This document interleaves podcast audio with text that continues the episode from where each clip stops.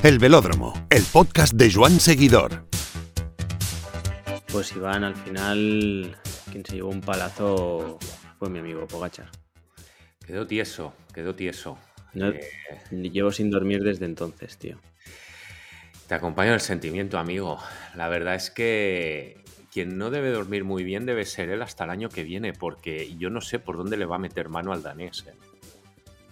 No, no, y además es que le pegó ahí primero el palo en la contrarreloj y luego, eh, lo más jodido y todo, bueno, en plena etapa de montaña que ahí estaba con opciones a, poder eh, remontar, ¿no? Ese minutito y algo que, le tenía, pero ya en cuanto el momento, el momento ese, tío, que se ve cómo se descapota, de malas cartas. Y, y efectivamente.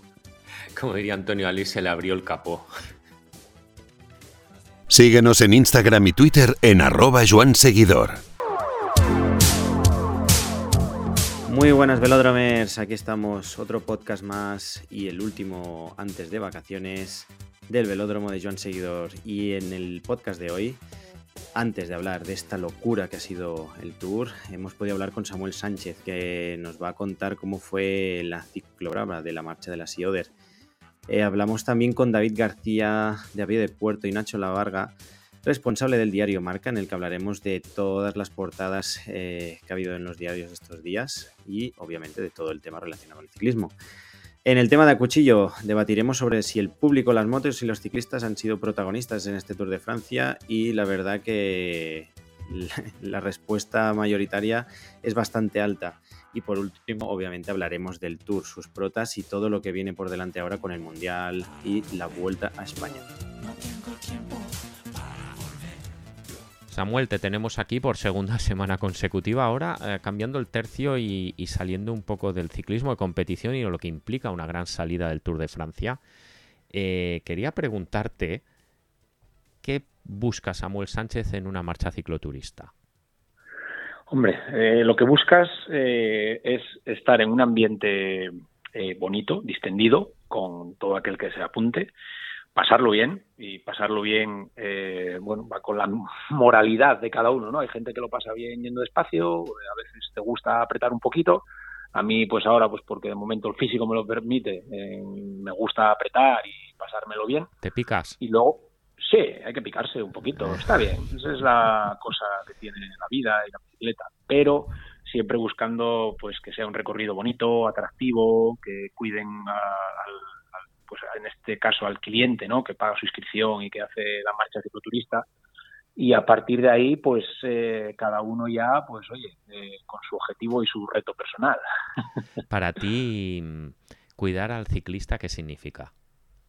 Bueno, siempre eh, mucha gente lo valora de diferentes maneras, ¿no? Mucha gente valora pues que se le dé un buen buen welcome package, ¿no? Pues que te den, pues eso, hay gente que pues que el mayor le hace ilusión, otros no, hay gente que valora más que te metan una barrita, un gel, un bidón o que te metan un botecito de aceite. Eh, hay gente que valora mucho los habituamientos, que tengan agua fresca, que tengan Coca-Cola, que tengan plátano, algún gelecito, algún fruto seco, algún bollo. Luego, hay gente que valora mucho, pues eso, tener siempre el track, que hoy en día yo creo que casi todas ya lo tienen, que esté muy bien señalizada, el tema de la seguridad también, pues para que no haya en los cruces o en algún tipo de, de, sitio paso en el recorrido conflictivo, que esté pues un poquito marcado, pues haya una gente con una bandera que te mande parar o que, te, extremes la precaución, porque hay gente que se piensa que, que, está el tráfico abierto y que puedes ir por allí como en competición. Siempre hay que ir mirando para los lados y respetando las normas de circulación. Y hay gente que valora a la hora de cuidar al ciclista, pues eso, ¿no? Habitamientos, welcome package y seguridad. ¿Y tú qué valoras en especial? Yo, sobre todo, busco que, que, sea bonita, una marcha bonita, ¿no? Pues que siempre tenga calidad paisajística, algún puerto mítico, emblemático, que tenga pues un poquito de épica, ¿no? Yo creo que la gente siempre quiere retarse y hacer lo que hace un ciclista profesional. Eh, hay muchas marchas de cicloturistas que replican las eh, subidas que hay en el Tour, que hay en la Vuelta, o que van por zonas emblemáticas que son preciosas, donde puedes pararte, sacar una foto, donde vas al lado del mar, como es la, la ciclograva de la que de la que eh, estamos hablando, y que la vista pues sea, sea agradable para, para hacer pues eso, un, día de ciclismo y cicloturismo, pues eso, con amigos y si disfrutas de una calidad paisajística, pues mira, pues muchísimo mejor. Yo creo que eso es lo que se valora, ¿no? Que el recorrido sea atractivo. Me introduces el, tema de Ciclobrava. Eh, aquí podemos decir que el principal atractivo es el paisaje. Aparte del paisaje es lo que supone la ciclograva, ¿no? Eh, está enclavada en Girona. Girona es una de las capitales del ciclismo mundial, se puede decir eh, alto y claro, ¿no? No solo por el gravel, sino por todo lo que conlleva el sector bicicleta. Eh, hablo sector bicicleta en toda su expresión, ¿no? Ya sea carretera, mountain bike, y luego pues la cantidad de, de, cicloturistas que se hacen, competiciones. Y el entorno de la ciclograva es privilegiado. Cuando bajas abajo a la costa y vas subiendo, bajando, es el Mediterráneo ahí al lado con muy buena temperatura, carreteras con un piso excelente, yo creo que eso la gente lo tiene que valorar. Y luego llegas pues eso a Girona, que es una ciudad preciosa en la que eh, sales y entras, ves partes de la ciudad muy bonitas cuando entras arriba por Montjuic y bajas eh, todas esas casas y esas construcciones que hay. Es algo, pues vamos, que, que, gracias al ciclismo puedes descubrir también sitios muy bonitos y la ciclograva es una marcha cicloturista recomendable porque se van a ver sitios que luego puedes visitar con familia y amigos para hacerte un tour turístico, para irte de vacaciones en verano y, ¿por qué no?, pedalear también de una manera más tranquila y diferente con, solo o con amigos. Te veo bien puesto en la, en la marcha. ¿Cuántas veces la has hecho? Eh, la he hecho dos veces y ha sido, eh, un año hice la corta o la media, me parece, o los dos años, la, creo que hice la larga, los dos años. ¿Viste el mar? Sí, hombre. Pues entonces hiciste la larga. Sí, sí, y es una, es una marcha preciosa. El año pasado que estuve con Edo y con algún otro ciclista profesional más, vamos, ha sido bonita, muy, muy, muy bonita. Sí. Conozco la zona ¿eh? de competir, de ir de vacaciones a la Costa Brava, eh, toda la zona por abajo de Cod de San Gels, todo eso es, precioso y toda la ruta que hay románica y todo esto es, es espectacular. Sí, sí, eh, zona también de Volta a Cataluña. Sí, también, sí, sí, exacto sí señor. Carrera que, tú has hecho muchas veces. Eh, ¿Habituallamientos qué tal? Si te digo la verdad, eh, no he parado ninguno. Toma ya. Cuando hablábamos de que eras picado. Sí, porque iba eh, solo ir en los grupos de cabeza y si no voy corto de agua porque se sale temprano y tampoco el calor aprieta, se hace bien con un par de, un par de, bidones. No, miento, sí paré el primer año, sí, sí, y muy bien. Muy bien, sí, sí, me recargaron el agua, no sé si cogí un plátano y no, no, muy bien, muy bien, muy bien. Sí, sí, ya llegando ya casi a, a, Girona, antes de subir al último... A Montjuic. Eh, sí, sí, antes de subir a Montjuic, que se agarra, sí, sí, paré. Sí, sí, sí, sí, sí. ¿Y algún sitio en concreto, alguna zona que te guste especialmente? La costa, cuando bajas abajo la costa, es espectacular, vamos, es precioso, una pasada. Eso se lo recomiendo a todo el mundo, ¿eh? le guste la bici o no, que vaya por ahí, en bici, en coche, en moto, caminando, vamos, eso es un lujo para los ojos. Hay que saber valorar lo que tenemos aquí. Vas subiendo y de repente llegas a la cresta de la montaña y ¡pam! el mar. Sí, es, es algo que, que quizá pues el cicloturista de aquí no valore, pero cuando eh, ves a cicloturistas extranjeros que, que, vienen al Sioter o vienen a conocer Girona y hacen la ciclograva, se quedan sorprendidos, ¿no? Gente de Centro Europa que, el mar eh, no lo tienen en su país y no ven eso la costa con esos acantilados y el agua tan cristalina, pues cuando los ves que se asombran, pues tú le das un poco más también de importancia y lo pones en contexto y valoras, ¿no? Al final tenemos que valorar eh, la naturaleza que tenemos. Y la última, Samuel, aprovechas eh, el que estás allí en la Ciclo Brava, en la Siote, para chafardear un poquito lo que hay siempre, yo creo que es bonito. A los que nos gusta, yo siempre me, he considerado una persona que un poco friki, ¿no? De la bici, del material, de ver las novedades. He tenido la suerte de ganarme la vida muy bien con, con, una bicicleta, pero sigo muy en contacto con ella a todos los niveles, ¿no? O sea, medios de comunicación, eh, a nivel profesional, pues eso, con tour, vuelta, eh, ciclismo base, cicloturismo, con marcas, o sea, estoy vinculado porque es mi mundo, es donde tengo el know-how y yo creo que eso, que es que no te puedes ir para tu casa ni para la tumba sin, sin aportar ¿no? al, deporte que te dio de comer y que al final, bueno, es crear sinergias y crecer y tirar para adelante. Muy bien, señor. Eh, esperamos verte, que te cuadre este mes de septiembre por, por Girona. Seguramente, seguramente, ahí estaremos otra vez.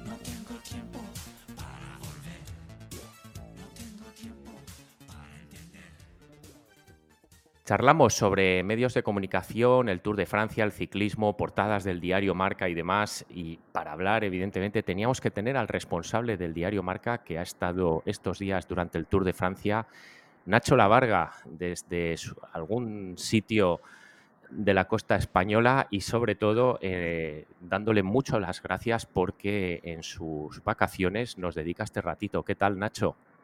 Hola, ¿qué tal? Muy buenas. Nada, la verdad que, un placer. Estamos aquí en, el norte recargando pilas entre, entre Tour y Mundial, que ya llega la semana que viene. Pero bueno, de momento recargando pilas después de un tour que, que, ha sido increíble, ¿no? que ha sido apasionante este tour que, que hemos vivido este año. El Mundial te pillará incluso un poco más al norte. Y también nos acompaña David García, de A Pie de Puerto, streamer de éxito, eh, con su Twitch diario nos tiene bien ocupados, con su canal. ¿Qué tal, David? ¿Qué pasa, Iván? ¿Qué tal estáis? Eh, un placer volver a estar aquí, un placer coincidir ahí con, Nacho para charlar de algo igual menos moderno que lo nuestro, pero que ya sabes mi, postura y, me desmarco pronto. Eh, muy a favor de las portadas de marca y de todo lo que, lo que significa, así que ganas de charlar con vosotros. Desde luego que sí. Antes de nada, eh, David, eh, a nivel sensorial, el tour, ¿qué te ha transmitido? Yo creo que ha sido una, película casi perfecta o, perfecta. Es que tampoco sé muy bien cómo podríamos haber mejorado este, este tour, la verdad. O sea, creo que mm, ha, disparado el, interés del ciclismo y eso me, alegra mucho.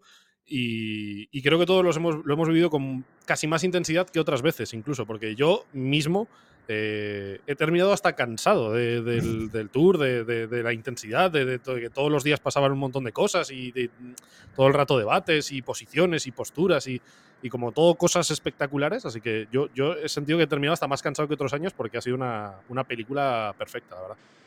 Nacho ha sido testigo privilegiado e incluso diría en cierto modo actor de todo lo que ha sucedido, porque él se ha sentado con Pogachar y Vingegaard, él ha tenido portadas del marca con Pogachar y Vingegaard. No sé, Nacho, ¿qué, ¿qué sensaciones te transmitió el danés y el esloveno en las charlas que tuviste con ellos? Pues bueno, la verdad que, muy buenas, ¿no? Yo creo que, que después de ver el espectáculo que dan, ¿no? En cada etapa les ves y son dos dos chicos, porque son muy jóvenes, muy, muy tranquilos, muy, muy normales. Es verdad que de perfiles completamente diferentes, porque Pogachar ya lo vemos como es, ¿no? Más extrovertido, más alegre, eh, gesticula mucho más, digamos, más sonriente, etcétera, etcétera. En cambio, Jonas Vingegaard, pues es alguien más, más tranquilo, ¿no? Más familiar, más casero, eh, más introvertido en ese sentido, pero Eso te quería decir, es, es, más frío también. Mm, yo no diría que es frío, pero, claro, también hay que, hay que ponerlo en contexto y el día que, que yo hablo con él es en el hotel antes de darse el homenaje en París, después de haber desayunado con sus más felices de su vida, entiendo, ¿no? El día que gana el tour y todos son bondades y, y ya se ha quitado la presión de estar tres semanas a tope eh, trabajando y esforzándose y midiéndose todo.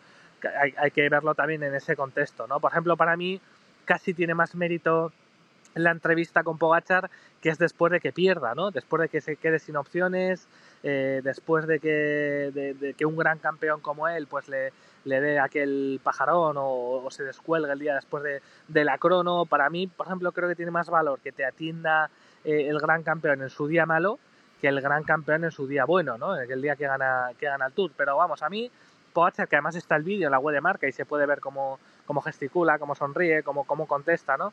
Eh, creo que, que, vamos, que gana en las distancias cortas. Yo solo le había entrevistado así una vez tranquilo con él, que fue en un Criterium en, en Singapur el pasado mes de, de noviembre que además ahí pude conocer mucho pues a su pareja, a su hija, a, a su agente, pasar horas, ¿no? Que, que durante una carrera no, no, puedes estar, pero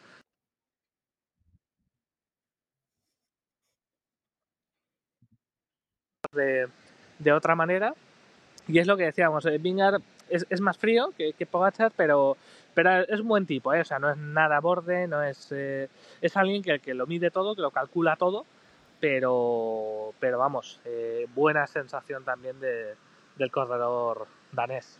Esa, David esa lo- sensación eh, David, lo eh, la tuvimos tú en, en Galicia. en Galicia, sí, que también estaba Nacho por allí. Eh, y, a mí ese, eh, solo en Galicia ya me cambió mucho la concepción que tenía yo, eh, seguramente errónea y mal pensada por mi parte, de, un Vingegaard más reservado, más frío, más distante, ¿no? Que era lo que, lo que yo entendía después del Tour de Francia de la temporada pasada, de no competir, de... Bueno, parecía un perfil opuesto, ¿no? Si hacemos la comparativa, opuesto a, a, a Tadej. Y la verdad que no, gran camino este año a inicio de temporada. Eh, yo, yo lo conté mucho, la, la cantidad de tiempo que dedicaba a hacerse fotos, a firmar autógrafos después de cada etapa, sin ningún tipo de reparo, sin ninguna mala cara, mal gesto en absoluto. Se paró con nosotros también a, a hablar en uno de los directos. O sea, me, de verdad me ganó, ¿eh? En la distancia corta me, me ganó porque yo creo que es prejuicioso lo que todos creíamos de esa, ese perfil más frío, ¿no? Y creo que, como dice Nacho, eh, nada que ver, o sea, na- ni- ni- ningún tipo de, de bordería por parte de Vingegaard, que es un, es un gran tipo. Uno de los claims que hemos tenido de, de Joan Seguidor durante este Tour de Francia es que hemos pensado que se ha, entre comillas, menospreciado las opciones de Vingegaard, pero no tenemos eh, que olvidar, David, de que tanto el danés como el esloveno son ahora los mejores comerciales del ciclismo. Sí, yo estaba eh, un poco en, el barco del menosprecio, si se puede decir así, porque yo consideraba a Roglic una pieza fundamental de- del Tour de Francia pasado y consideraba un error que no estuviese porque en ese uno para uno la cosa iba a estar más, más peleada, pero mm, creo que Jonas Vingegaard, si ya a una gran parte de la afición le ganó en 2022, lo que está haciendo este 2023, Tour de Francia incluido, ya es una demostración de que está ahí en el, en el uno para uno, eso seguro, porque eh, tengo la sensación de que en el, en el duelo eh, es donde todos ganamos. Como comenta David, Nacho, eh, cuando hablamos de Vingegaard, cuando hablamos de Pogachar, estamos hablando de los principales comerciales que tiene ahora mismo el ciclismo para venderse, ¿no? Sí, la verdad que, el duelo, ¿no? La batalla que hemos visto entre los dos ha enganchado a muchísima gente, ¿no? Eh, lo dicen las audiencias de, de Eurosport, que ha crecido, de Teledeporte. En Francia había más de 4 millones de espectadores diarios. Por ejemplo, en marca.com hemos crecido un 200% en este tour respecto al anterior, para que os hagáis una idea. Es una cantidad tremenda y yo creo que, que ha enganchado, ¿no? Y luego más, más allá del, del estudio que podamos tener nosotros personal de gente, por ejemplo, a mí que me ha escrito que hacía siglos que no hablaba con ellos, joder, Pogacar, joder, Vingegaard, qué suerte que el Tour, no sé qué, ¿no? Yo creo que hemos tenido esa sensación de que su duelo ha enganchado, que son dos grandes estrellas y que mm, y que han enamorado, por ejemplo, David Sánchez de la radio, que es futbolero y que no le mola nada el ciclismo, vamos, estaba con Pogachar increíble, ¿no? De, de, de lo motivado que estaba, de cómo atacaba, etcétera, etcétera. Entonces, por, creo que tenemos por fin a dos estrellas del rock que, que nos van a dar mucho que hablar. Otra cosa es que duren o no, ¿eh? porque esto ya lo hemos visto en el pasado, ¿no? Eh, parecía que Froome y Dumoulin iban a, a estar ahí 5 o 10 años dándose palos y no duraron ni uno o dos. Eh, son cosas O Contador y Andy Contador Schleck y Andy también, sin ir más lejos. hemos- Al final, o Nairo y Froome. Hemos tenido ahí muchas eh, batallas que parecían que iban a ser eternas y quizá, oye, el año que viene aquí llega Ayuso, por decir un nombre que para barrer por la casa, y lo cambia todo, ¿no? De Hmm. hecho, hacía mucho tiempo que no se repetía que durante cuatro años, eh, primero y segundo, eh, lo ocupaban los mismos corredores, ¿no? En este caso cambiando los papeles sí, sí. pero cuatro corredores, o sea, cuatro años seguidos con ellos dos ahí siendo primero y segundos ya es una gran novedad. Y creo que al menos dos o tres añitos más, si no ocurre nada raro, eh, yo creo que lo podemos ver. Ha sido un hype, sin lugar a dudas, todo lo que hemos vivido estos días, eh, Nacho. Y hemos recuperado los de mi generación. eh, siempre íbamos al, diario Marca el día después de que Indurain hiciese una gran contrarreloj o, o Marco Pantani y demás. eh, y echábamos de menos mucho el ciclismo en la portada del diario Marca. Y este año eh, la colleja vino sobre todo porque no salió nada de la gran salida de Bilbao en la portada. Y a mí, Nacho, me dio la sensación de que el Tour empezó para marca el día que Pello ganó en Isuag en, el macizo central. Eh, al final, yo entiendo que colar el ciclismo en, una portada tan preciada como la del diario Marca debe ser complicado, ¿no? Bueno, eh, a ver, es verdad que, el día que nace el, el Tour en el País Vasco se llevó muy pequeñito, solo había una tira abajo de Pello Bilbao y Aramburu, pueden ser eh, primera mayor amarillo el Tour y tal. Y eso yo creo que ahí cometimos un error del que fuimos conscientes. Es, verdad que ahí fuimos conscientes de que habíamos... De eso es bueno, ¿eh? Admitir, eh, admitirlo os honra. Eso es. Es un error del que, del que somos conscientes. Pero bueno, o sea, aquí, mira, el proceso de, creación de una portada, para que la gente se haga la idea, es muy sencillo. O sea, a eso de, yo sé, las, las 6 de la tarde, eh, hay una persona encargada de hacer la portada, ¿vale? Un redactor que va, que va turnando es decir, cada día a la semana lo, lo hace uno. Yo, por ejemplo, antes en el pasado lo, lo, eh, hacía, ahora mismo ya no, pero, pero muchas veces la, la, hacía en el pasado. Entonces, bueno, es esa persona que tiene la, la portada eh, habla con las diferentes, digamos, secciones, oye, ¿qué lleváis? pues nada, aquí esto, en el Real Madrid una entrevista con no sé quién, tal, tal, tal, ¿no? Más o menos se hace, se entera de que lleva el periódico y le llama al director si no está en la redacción. Supongo que en estos días también de julio y tal, pues eh, lógicamente a veces el director no está en la reacción, ¿no? Entonces le, llama y le comenta, pues mira, estos son los temas que, que, llevamos y le da una propuesta, pues yo igual tiraría por aquí o por allá y bueno, pues entre el director y él o también pues los subdirectores, etcétera, etcétera, pues se hace una, una, idea de portada. A veces está más pensado, ¿eh? Durante toda la semana, pues oye, pues el jueves si gana el Madrid esto, si, si ganan las chicas del Mundial Femenino esto otro, si pierde esto, ¿vale? más o menos también hay un grupo de coordinación marca en el que, en el que se va hablando y también ahí se pone la portada eh, cuando está hecha eso de las 11 de la noche o algo así y se comenta, oye, pues aquí hay una rata, oye, yo creo que deberíamos llevar esto más grande o esto más pequeño o etcétera. Y ese día, fíjate, yo la verdad que no lo vi porque me acosté pronto porque estaba absolutamente reventado del primer, de los primeros días en el País Vasco y lo vi, y lo vi al día siguiente. Probablemente si, me hubiera pillado, pues lo hubiera comentado, oye, porque quizá el que ha hecho la portada igual no es consciente de que solo ha salido dos veces desde País Vasco, lo que fuera, ¿no? O, otro, otro comentario. Y entonces así se, hacen, así se hacen las portadas. Es verdad que es más complicado ahora, por ejemplo, que con la época de Indurain, pero ¿por qué? Porque la época de Indurain es que el ciclismo era prácticamente el, segundo deporte en España, ¿no? Era, era, de lo más importante, era lo que todo el mundo estaba enganchado a ello. Y ahora, por desgracia, pues en, el ciclismo en España tiene peso, porque así lo dicen los números, para que os hagáis una idea, en la web de marca, ¿no? Eh, que es lo que más o menos eh, nos podemos hacer una guía.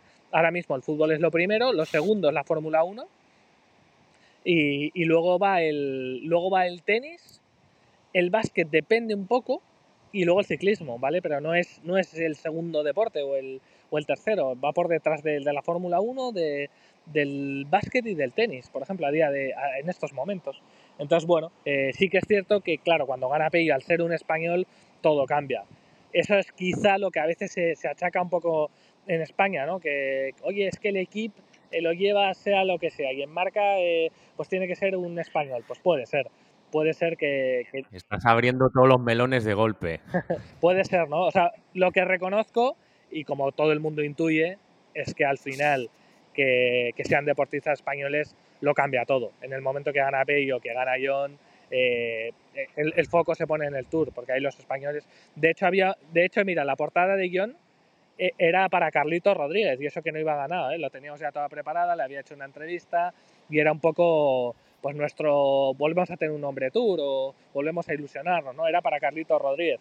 Lo que pasa que, que gana John y lógicamente la, y cambia todo. la cambiamos. Pero ese día iba a ser para, para, para John. Y por ejemplo, y ya las últimas, es cierto que yo la de Pogachar le, le, llamo directamente al director y le digo, mira, Juan Ignacio, es que de verdad que tiene un valor, yo creo que, que importante tener a Pogachar, que es el ídolo de la gente, que está todo el mundo aquí encendida con él y que, y, joder, que nos atienda al único medio que no, no atendió ni al equipo eh, en el momento en el que el ídolo cae en la derrota y tal, yo creo que tiene un valor. O sea, creo que, que, tal. Y, y, lo entendió, lo debatieron allí y fue para, y fue para adelante. Y la última de Vingegaard, eh, es cierto que estuvimos tres medios, estuvo el equipo, el país y marca de, forma diferente, o sea, fueron entrevistas individualizadas, pero, pero bueno, también tener el último día a Vingegaard, etcétera, etcétera, te abre la puerta. Eso sí, si llegan a ganar las chicas de básquet, sub-19, que jugaron la final de, del Mundial contra Estados Unidos, que, que era una,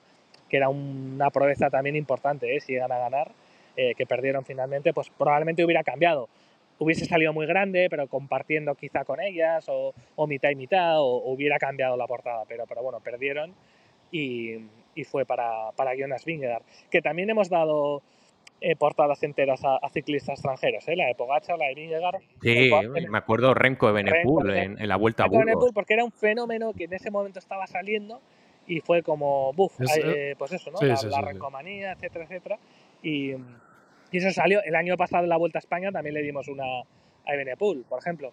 Pero claro, porque, porque mm. tiene el valor de que el protagonista también nos atiende en el momento clave. Ayer era como que había ganado ya la vuelta después de la crono, en el día de descanso no le había atendido a ningún otro medio, eh, etcétera, etcétera. ¿no? Pero claro, siempre esto hay que recordar en el paraguas de que no hay liga, ¿eh? porque si llega a haber liga o Champions, pues lógicamente todo es mucho más, mucho más complicado. y lo, más relativo. Y lo veremos en la próxima vuelta a España, ¿no? La próxima vuelta a España lo, lo veremos. Sí, pero mire, yo, yo por ejemplo, Nacho, sí, sí que veo un cambio, eh, un poco lo que comentaba, bueno, los melones que ha ido abriendo Nacho, ¿no? De, todas las portadas de marca, que ha ido nombrándolos uno a uno y cerrando los uno a uno, ¿no? Pero eh, yo verdad que sí que noto un cambio porque todo el mundo echamos en falta esa portada de el Tour, sale de Bilbao, sale de, de Euskadi, porque es uno ahí sí que es uno de los eventos deportivos de, mayor interés, ¿no? Y esa portada sí que se hecho de menos, pero eh, yo sí que entiendo, eh, Nacho ha explicado el cómo, pero entiendo que en esa redacción de marca también ha tenido que haber un cambio con, eh, ha habido victorias españolas, el duelo nos ha enganchado más al Tour y entonces sí vamos a hablar más de Pogachar y Vingegaard, ¿no? Que creo que sí que es como más valorable el que haya habido entrevista a Pogachar y entrevista a Vingegaard en el marca y en portada, ¿no? Que eso es lo que para mí cambia un poco, ¿no? Que es como que siento que el público general, o sea, siento las portadas de marca como el público general. Eh, me voy enganchando poco a poco, ganan los españoles, me engancho un poco más, ganan los españoles, descubro a Pogachar Vingegaard y acabo enamorado de Pogachar o de Vingegaard y quiero ver una entrevista Yo, David, eh, que ha sido para mí así como el David, crecimiento te este interrumpa, te vi súper emocionado el día que Pello Bilbao salió en, la portada del Marca. ¿Le sigues dando ese valor icónico a la portada del Marca? Sí, sí, sí, O sea, entiendo que igual para la gente de mi generación ya no tiene ese valor de ir a comprar el periódico y enterarte de qué ha sucedido o qué es lo más importante por la portada de un periódico, porque ahora ya tienes inputs en todas las redes sociales y cinco segundos después de que algo haya pasado, con lo cual ya no tiene tanto ese valor de, de descubrir, ¿no? Pero yo creo que mm, los referentes van a seguir siendo los referentes, ¿no? Yo creo que a pesar de que haya nuevos medios de comunicación y cosas que se hagan distintas o en un enfoque diferente o con un lenguaje diferente, yo creo que la importancia siempre va a ser la importancia. Y, una portada de un periódico deportivo, como Marca en este caso, que es el periódico más importante de nuestro país en cuanto a, deporte seguramente, eh, pues yo creo que es fundamental, porque aquellos que somos más seguidores de un deporte ya nos vamos a enterar, ya lo vamos a saber. Pero yo creo que esas portadas tienen la cualidad de que llegan a un público que no el caso, el caso de Esfera eh, que es un medio digital que no tiene papel y qué tal, y hace sus propias portadas, ¿no? Yo creo que es una manera de...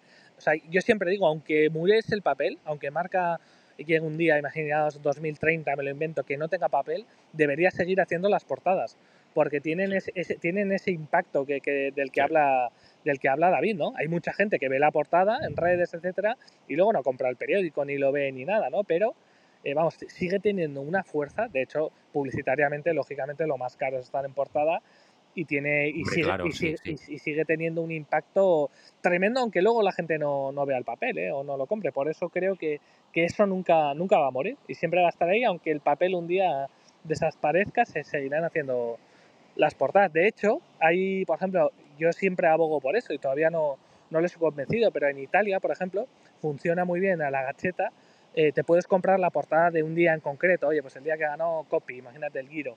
Em, pues te la puedes imprimir eso en una lámina, te la ponen en un marquito, te la mandan a casa, etcétera. Sí, sí. Y tiene un valor eh, tremendo, ¿no? Y es incluso una vía de, negocio que yo creo que, se debería hacer también en, España, porque allí tiene la, portada también tiene un valor tremendo y, y es algo que, se sigue, vamos, que, sigue siendo muy, muy, muy importante. O una cosa que es diferencial que no lo hemos comentado y que también yo creo que beneficia, por ejemplo, a la hora de, sacar el ciclismo u otros deportes, es que antes eh, la portada era muy sensible a la venta, ¿vale? Es decir, si tú no sacabas al Real Madrid y sacabas a Lidia Valentín o a Carolina Marín, me lo invento, o a, o a Renko Benepul en la Vuelta a Burgos, quizá las ventas eh, se notaban muchísimo en el kiosco.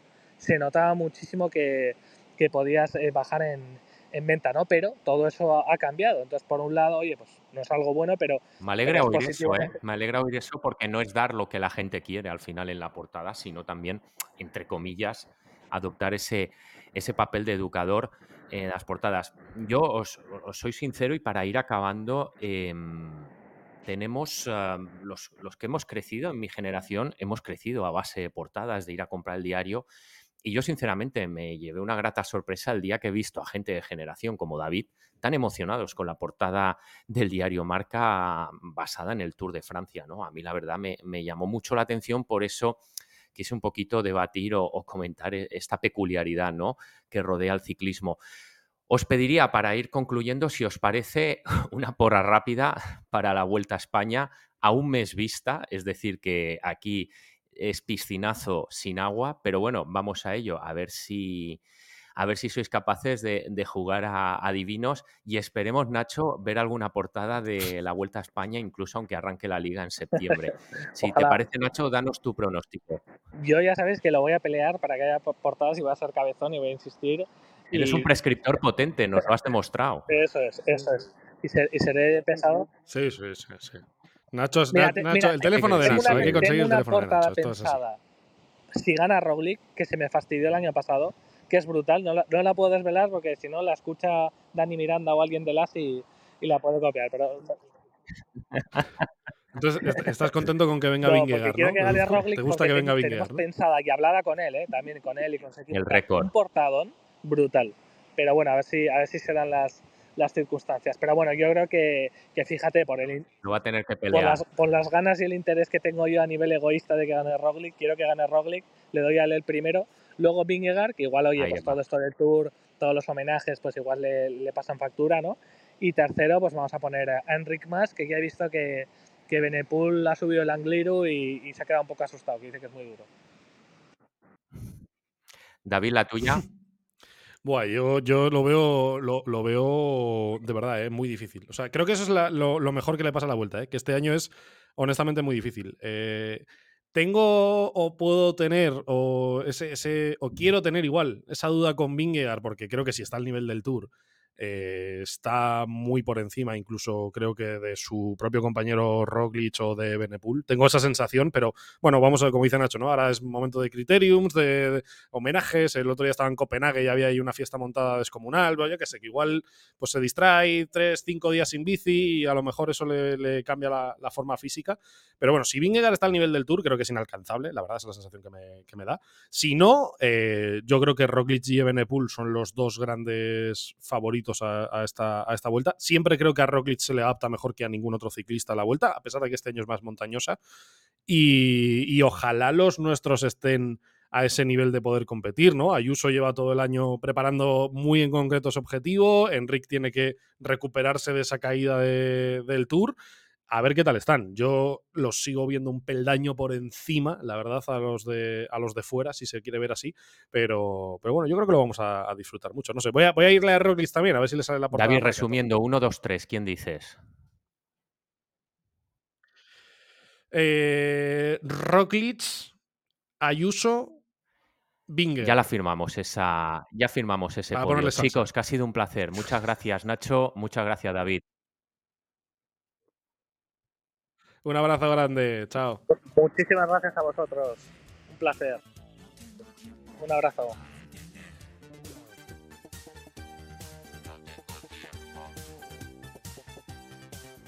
A ver, me parece una chorrada que estemos debatiendo esto a estas alturas.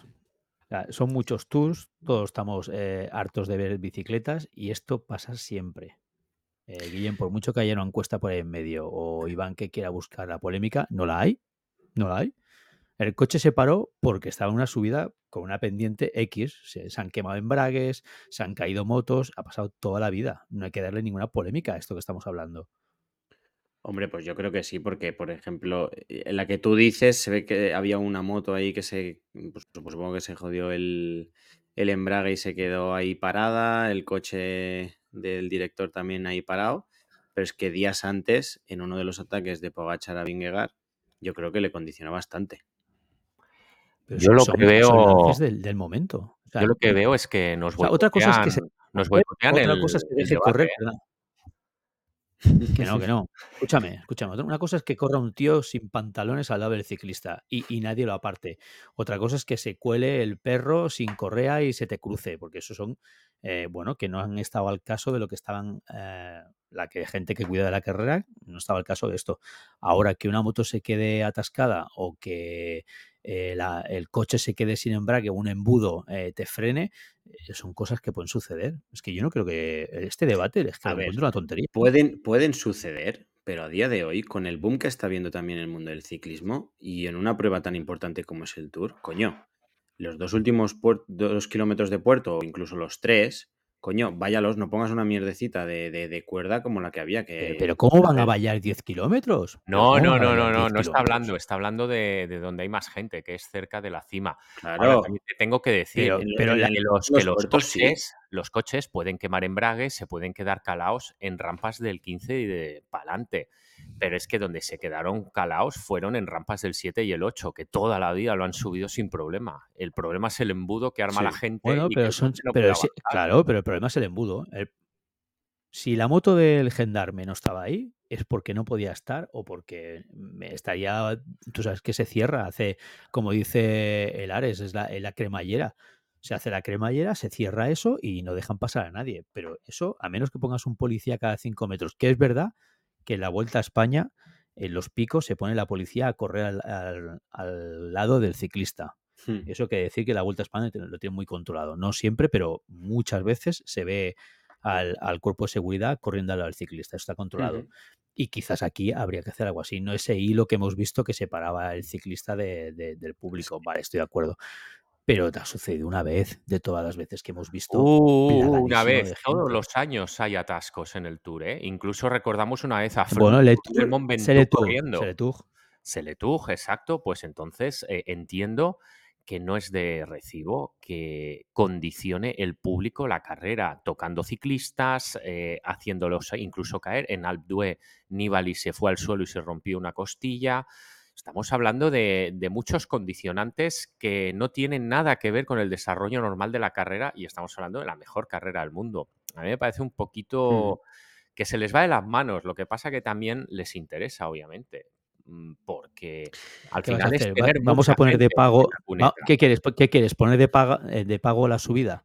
La Ayer, ayer lo comenté con un pago. amigo, ¿eh? eso de, de- de poner que, de- que ojo, ojo no se ponga tonta la cosa como para poner de pago.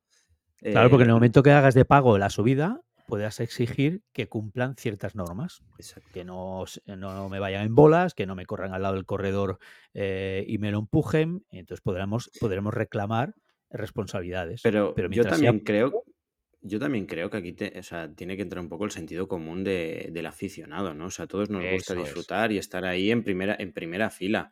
Entonces, eh, como, como espectador, eh, tienes que tener el sentido común de decir, coño, yo quiero que esta batalla vaya bien y vaya más. Lo que no tengo que hacer es entorpecer ni con pancartas, ni con banderitas, ni con el típico selfie mientras están pasando ellos que estás completamente disperso de lo que está pasando en la carretera porque no tienes un control, porque lo que Es está que, pasando Guillem, detrás tuyo lo a- estás viendo a través de un móvil y no lo puedes, es que no, no es Yo he visto muchas a imágenes, yo he visto muchas imágenes y, y- y estamos de acuerdo. Yo he visto muchas imágenes que los propios aficionados apartaban al otro aficionado. Sí, sí, claro, claro. porque al final eh, hay aficionados con dos dedos de frente. Sí, pero por Lo- desgracia se ve, se No, ve, pero ¿sabes qué ta- cada vez se ve no. más este tipo de acciones que no, Sí. que No, no pero las ¿sabes qué pasa? No, pero ¿sabes qué pasa? Que en el momento que tú haces un deporte muy popular, y esto es lo que pasa en los deportes, eh, se convierte en espectáculo y ya no va el aficionado, sino que sabemos que hay empresas que te llevan eh, público que va a ver el espectáculo, a ver el espectáculo, no a ver el ciclismo. Está el de la pancarta que quiere salir saludando a su madre, Sí, y hacer publicidad y demás, sí, sí, sí. Sabemos sí. que están ahí compañías de viajes que están pagando a grupos para que disfruten del espectáculo del tour y a lo mejor no tiene nada que ver con el ciclismo. Esa gente que va ahí no tiene por qué. Quiero decir que esa gente a lo mejor no es tan sensible a que pueda suceder un accidente o se pueda hacer un embudo. Tú quieres ver el, el espectáculo en primera línea. No, no sé si en la caravana del tour hay alguien avisando de que tomar precaución, no asomar los, eh, los móviles a la, a la carretera, no lo sé. Pero desde luego a más de uno hay que explicarle cosas que es como el sumar o el abrir o cerrar una puerta. El tío que, por ejemplo, hace caer a Sepp Kuss en una de las etapas alpinas porque asoma el móvil y monta una montonera cuando el pelotón iba tranquilo, es que me parece una vergüenza. Me parece una vergüenza que haya gente con tan pocas luces que, que, arma todo eso. Es que tú imagínate em, que se lleva por delante a Vingegaard y Pogachar con el hype que había con ellos. Y no es que ellos sean más que otros corredores, pero obviamente todos estamos muy pendientes de estos dos. Pues Vingegaard estaba al lado de este estuvo a punto de irse al suelo también. Hmm. Al final lo que tendremos que, poner ahí es como los cables eléctricos estos que ponen los campos, ¿no? Para las vacas y los caballos y todo eso. Ya verás, ya verás, tú como si ninguno pone, pone Saltarían para atrás en lugar de para adelante. claro, tío. Claro. Eh, bueno, a ver, eh, vamos a dejar, a dejar ya una encuesta para este veranito, eh, para este parón que vamos a hacer para la vuelta, hasta la vuelta de España. Cuatro opciones: Vingegaard, Roglic, Evenpool o Ayuso. Tony, ¿tú qué dices? Yo, eh, yo Vingegaard. Anda, que arriesgado. Eh, ¿Y Iván? Oh, tío, me habéis dado la primera opción. Tú sabes que yo siempre voy con mi amigo Primoz. Yo tengo que decir que esta vez también voy contigo. Vaya, vaya. Ha vuelto esloveno. Sí, a ver, e, es verdad que no sé cómo van a gestionar en Jumbo esta, esta rivalidad. Bueno, rivalidad tampoco, pero estos dos potenciales, Vingegaard, Roglic, eh, ¿quién va a ser el favorito para la vuelta? Roglic, porque viene más fresco, entiendo, pero es que Vingegaard, hmm. como empieza a, pegar palos, sobre no sé a qué nivel está Roglic sobre él. Sobre, escúchame, sobre el papel, si Vingegaard está bien, no, no va a haber color. Escúchame, escúchame si Vinegar, yo creo que Vinegar tiene que demostrar que es, no es flor de un solo día. Porque le han llovido en el tour, ¿eh? Hombre, lo, de que este, si se dopaba y todo también ha, pillado cacho, ¿eh? Yo no, yo no lo he dicho, ¿eh? no lo has dicho, pero se ha comentado muchísimo que hasta, hasta el punto en el que él tuvo que decir, oye, yo no le doy de comer, ¿no? ¿Cómo era? Que le, daba, no, le daba comida a su hijo que él no pudiera comer. Eso es. No, no, que, yo estoy diciendo que eh, si, si yo vengo de ganador y con esta superioridad que tengo, yo arrastro la forma a la vuelta, o sea, a la siguiente prueba. Yo la verdad que, o sea, me quito, me, me quito el sombrero con, con Vingegaard. Eh, ha estado descomunal, pero descomunal, muy inteligente en este, en este tour. Y si sabe recuperarse de este tour y, llega bien a la, vuelta, es claro candidato. Sí que es verdad que Roglic pues, viene más fresco y también eh, es más conocedor ¿no? de, de, todo ese territorio. Ahora, ahora quieres desquitarte. Yo ya lo he dicho el primero, ¿eh? que lo sepáis. Oye, una cosa, eh, vamos acabando esto. Yo quiero que Iván me cuente por qué hemos visto en este tour, esto para el próximo podcast, ¿eh? en este tour, que los equipos han frenado el pelotón para preparar las llegadas, que es que no lo soporto eso, ya os lo digo. ¿eh? O sea, ver cómo se frena una carrera, vamos, o sea, tiro el mando a, contra la tele, cuando lo he visto, y lo he visto varias veces, ¿eh? Ahí lo dejo. Pues bueno, hasta aquí el acuchillo Ya veis que Tony hoy sí que tiene el cuchillo en los dientes. Eh, pero bueno, le daremos unas vacaciones a ver si a la vuelta viene más relajado. Síguenos en Instagram y Twitter en arroba Seguidor. Bueno, vamos aquí con el repaso de la actualidad de este tour que, bueno, ha sido bastante intenso y frenético hasta el último momento. Eh, Iván, eh, nervios a flor de piel durante la contrarreloj y la etapa, una de las etapas también reina, ¿no? De montaña. Y finalmente, eh, Vingegaard se ha llevado el maillot amarillo. Ha estado incontestable, la verdad. Eh, más sólido que nunca. se ha pasado el titular es incontestable, ¿eh? El titular tuyo es incontestable. Yo, la verdad, eh, sé que Tadej Pogachar es un tío que es feliz, que le gusta vivir el momento, pero es un ganador y, tiene que estar dándole muchas vueltas a cómo batir al, a su rival en el Tour de Francia porque le ha tomado la medida. El salto respecto al año pasado ha sido brutal. en el caso de Vingegaard, alimentando muchas, ah, muchos comentarios y muchas sospechas, como habíamos comentado antes en A Cuchillo, cosa que a mí me duele porque, a ver, tú puedes pensar lo que quieras, pero si no tienes constatación ni tienes pruebas, lanzar acusaciones es muy gratuito. ¿Y crees, tú crees que Pogachar ha estado condicionado eh, para no poder eh, sacar este puntito de más a Vingegaard en, los ataques en el puerto a causa de, su lesión, de la lesión que tuvo, del parón? Yo creo que todo suma. Eh, suma la lesión, suma también que me da la sensación que Vingegaard ha preparado el tour casi de forma obsesiva. Yo no sé si mm. tú apreciaste la contrarreloj, pero es que ya en el primer sprint de la primera recta se veía que se conocía el recorrido como si fueran los pasillos de su casa. Y claro, ostras, luchar contra eso es complicado, claro. Pogachar ha pasado una primavera muy intensa compitiendo, haciéndonos disfrutar un montón. Pero igual mientras Pogachar estaba haciendo eso, Vingegaard estaba repasando al milímetro la contrarreloj del Tour. Y visto ahora el recorrido y el desarrollo, eh, creo que el plan de Jumbo era la contrarreloj. Era el sitio donde ellos tenían pensado abrir brecha y ahí está. Y, quedó claro. Si miras en la balanza y, cuentas los ataques de Pogachar, pues verás que Pogachar ha atacado como tres veces más que Vingegaard. Pero Vingegaard, sin embargo, con un ataque en el Mari Blanc un intento eh, camino de Coterets eh, en el Tourmalet y la contrarreloj ha tenido más que suficiente para sacar una minutada a su rival, aunque bueno, es una minutada que creo que no refleja la diferencia entre los dos.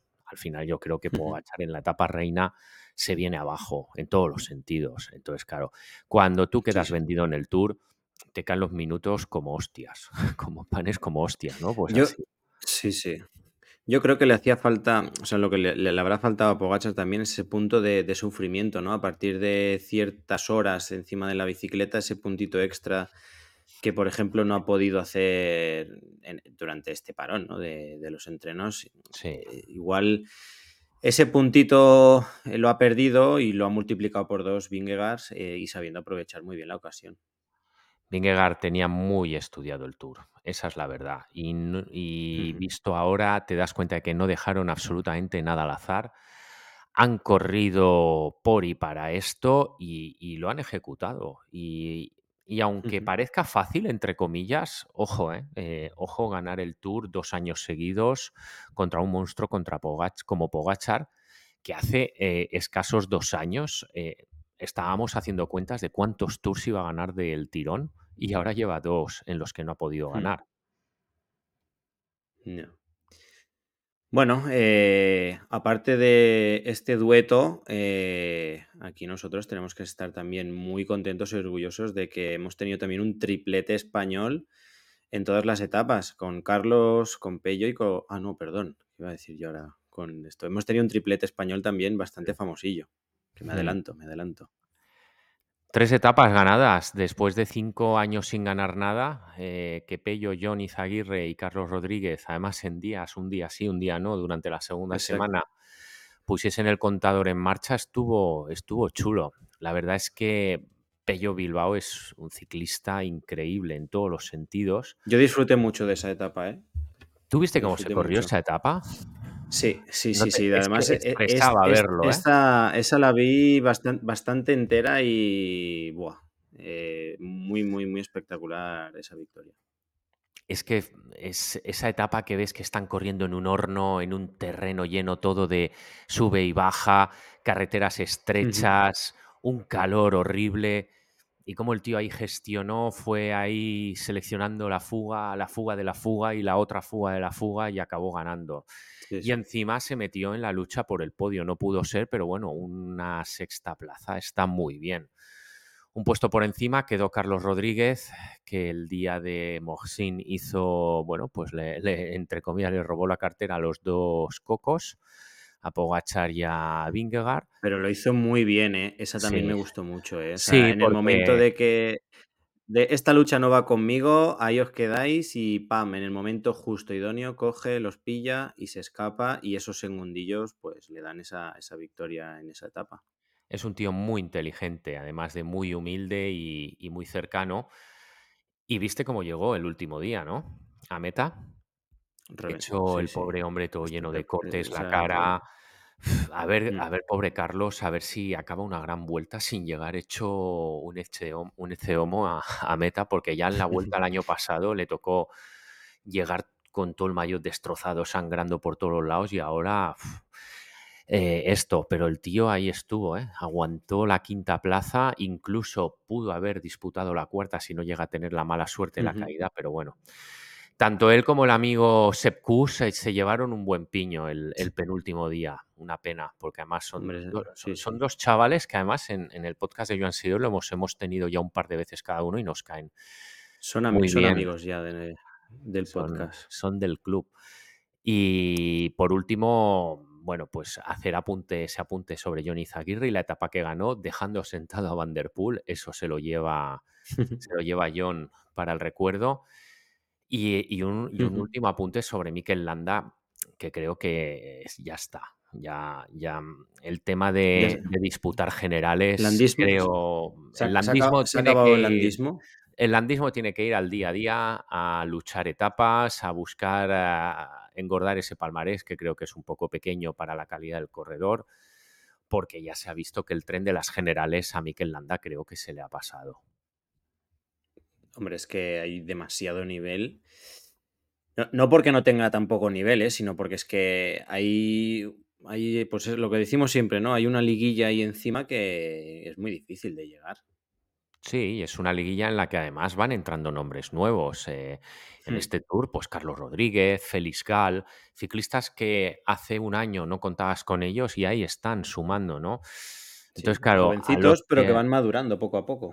Claro, a los que ya estaban, más los que se suman y que el nivel va subiendo, pues eh, sucede lo que sucede, que tenemos etapas en la tercera semana del Tour a 49 por hora. Corre tú a 49 por hora con 3.000 y pico kilómetros en las piernas. Pues es lo que es, pues que el nivel sube y, y que son corredores que la edad no perdona, porque como Mikel Landa hemos visto a Rigoberto Urán, hemos visto a Roman Bardet, ciclistas que han competido con él de, de tú a tú, pues que tampoco Hmm. han podido estar a ese nivel No, de, no, hace y seis, de hace seis años. Me acuerdo de, de unas declaraciones de Rigoberto Urán que dice, es que cuesta hasta coger la rueda del pelotón. O sea, estar a rueda del pelotón cuesta, que vas a Man. 500, 600 vatios. Eso es una, eso es una burrada. 500, O 600 sea, vatios. ¿eh? Eso, eso tú te lo ves en el, en el potenciómetro y, y te tiras a la cuneta, ¿eh, Guillem? no, si no, no, además de verdad. Si yo a la que, a que me pasa de 400 vatios, digo, buah, digo, voy a explotar en 0, Se ya te encienden los warnings. Sí, sí, además de, me, me- me he puesto lucecitas de emergencia ya y todo, hasta en el casco. A dar. Bueno, Iván, eh, mundiales de ciclismo en Glasgow. ¿Cómo se presenta el tema aquí? ¿Es selección española? Selección española están ahí decidiendo. La verdad es que es un poema. Cada vez que a Pascual Monparle le toca hacer una selección, porque entre compromisos, entre que uno está preparando la vuelta, entre que el equipo no le deja, entre que acaba muy cansado el tour, crear la selección es como hacer un puzzle imposible. Es como que, que Eh, está mal montado siempre, ¿no? La fecha del de los mundiales de ciclismo, porque es cada Mira, año pasa este año, bueno, o- siempre ha sido después de la Vuelta a España, este año se ha puesto en agosto, son en Glasgow y es eh, la fiesta total del ciclismo, porque no solo es carretera, está ciclismo en pista, está BMX, está BTT. eh, y no está ciclocross porque es en invierno, sino también lo meterían aquí, ¿no? Es decir, que es, el, es la gran semana de, de- del ciclismo. La, la selección Faro en Glasgow va a ser, van a ser los belgas, que salen con dos cohetes como Van Aert y, Evenepoel, y ahí el problema va a ser quién trabaja para quién. Ese va a ser el, el gran dilema. Y luego, ojo, vuelta a España con llenazo de figuras, ¿eh? Solo prácticamente va a faltar Pogachar, porque el resto de gente buena para generales va a estar ahí. Y tenemos, bueno, la, la incógnita de saber si Vingegaard va a ser capaz de mantener la forma del Tour. No es nada sencillo, ojo, eh, mantener la forma del Tour y mantener también el, el coco despejado para poder correr dos grandes vueltas separadas por cinco semanas. Y muy expectantes para ver qué hace Juan Ayuso. Ojo, porque le ponen de líder en el, en el UAE. No le van a hacer coincidir con Pogachar. un tío como Joao Almeida en principio sale como colíder, pero por un escalón por debajo, mm, bueno, después de lo que hizo Carlos Rodríguez en el Tour, será interesante a ver a qué nivel raya Juan Ayuso en la Vuelta a España. Hombre, Ayuso espero que no le haya pasado factura la caída que tuvo antes de ayer, ¿eh? que se pegó un buen... No, ayer creo que fue un buen Sí, en leñazo. ¿eh? Guecho, sí. No, en Ordicia, perdón. Sí, la verdad Adem- es que el Además, además en, en- en la hizo- llegada. Sí, además es que pasó la, la tapeta de esa, mm, no sé, mm, desagüe o lo que fuera de por encima, había llovido un poco y la rueda se le fue totalmente. Pobrecillo se pegó un buen tortazo, Pero por suerte no se ha roto nada. por suerte. Así que a, re- a recuperarse y a disfrutar de esta vuelta. Y hasta aquí, Velodromers, el último podcast antes de despedirnos de todos vosotros. Nos vamos de vacaciones este verano. Eh, Iván, Espera, Tony, Espera, espera, espera, espera, espera, espera. ¿a dónde me quiero vais? despedir. ¿A dónde Me quiero vais? despedir. Yo de vacaciones. Pero... A no aguantaros. Uf, Pero que escuchadme que nos vemos en la vuelta, ¿eh? nos vemos El en primer día de la Barcelona. vuelta. Nos Barcelona emplazamos en salida, Barcelona. Nos emplazamos. Hay que ir de gala, Nos ¿eh? em- Ahí. Bueno, me pondré el traje de lujo, de luces. A ver si Em, conocemos a que los vemos por Estopa. allí. Eso, Claro, eso. sería, un, sería, un- sería un puntazo, ¿eh? Hay que- nos tenemos que llevar el micro ahí para hacer entrevistas. Seguro que sí, seguro. Lo pasaremos bien. eh, la vuelta sale de casa y lo aprovechamos y a ver si podemos hablar con los Estopa. Pues yo lo estoy deseando, que soy un fan número uno desde bien jovencito. Iván, Tony, buenas vacaciones. Igualmente, Disfrutar, querido. descansar, coger, fuerzas. Tony, espero que vuelvas más relajado de, de tus vacaciones. Y pero sí, Iván. relajado, ¿eh? Qué ataque más uy, El gratuito. acuchillo, es, el, el- el acuchillo de hoy ha sido intensito, ¿eh? Exacto, me, est- me estás haciendo florar. Que no, que no, que estaba El calor le que no me gusta lo que han hecho. Que no me gusta y punto. Bueno, Ya, ya, ya con, el, con el pinganillo ya tuve suficiente. Vamos a dejarlo es. ahí. Venga, va, que no vamos Señores, va. nos vemos. Disfrutar las vacaciones, velodromers, disfrutar también vosotros de estas vacaciones de la bicicleta, siempre con cabeza. Y nos vemos en Barcelona en el inicio de la Vuelta a España. Síguenos en Instagram y Twitter en arroba Joan Seguidor.